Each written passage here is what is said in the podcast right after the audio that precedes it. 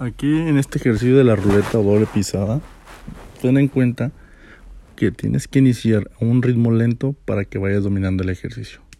Si ya vas dominando el ejercicio, vas aumentando la velocidad. Ahora, ¿cómo se realiza el giro? Si tú quieres girar hacia tu lado izquierdo, tienes que iniciar con tu perfil contrario, en este caso el pie derecho, y pisar el balón con las plantas de los pies.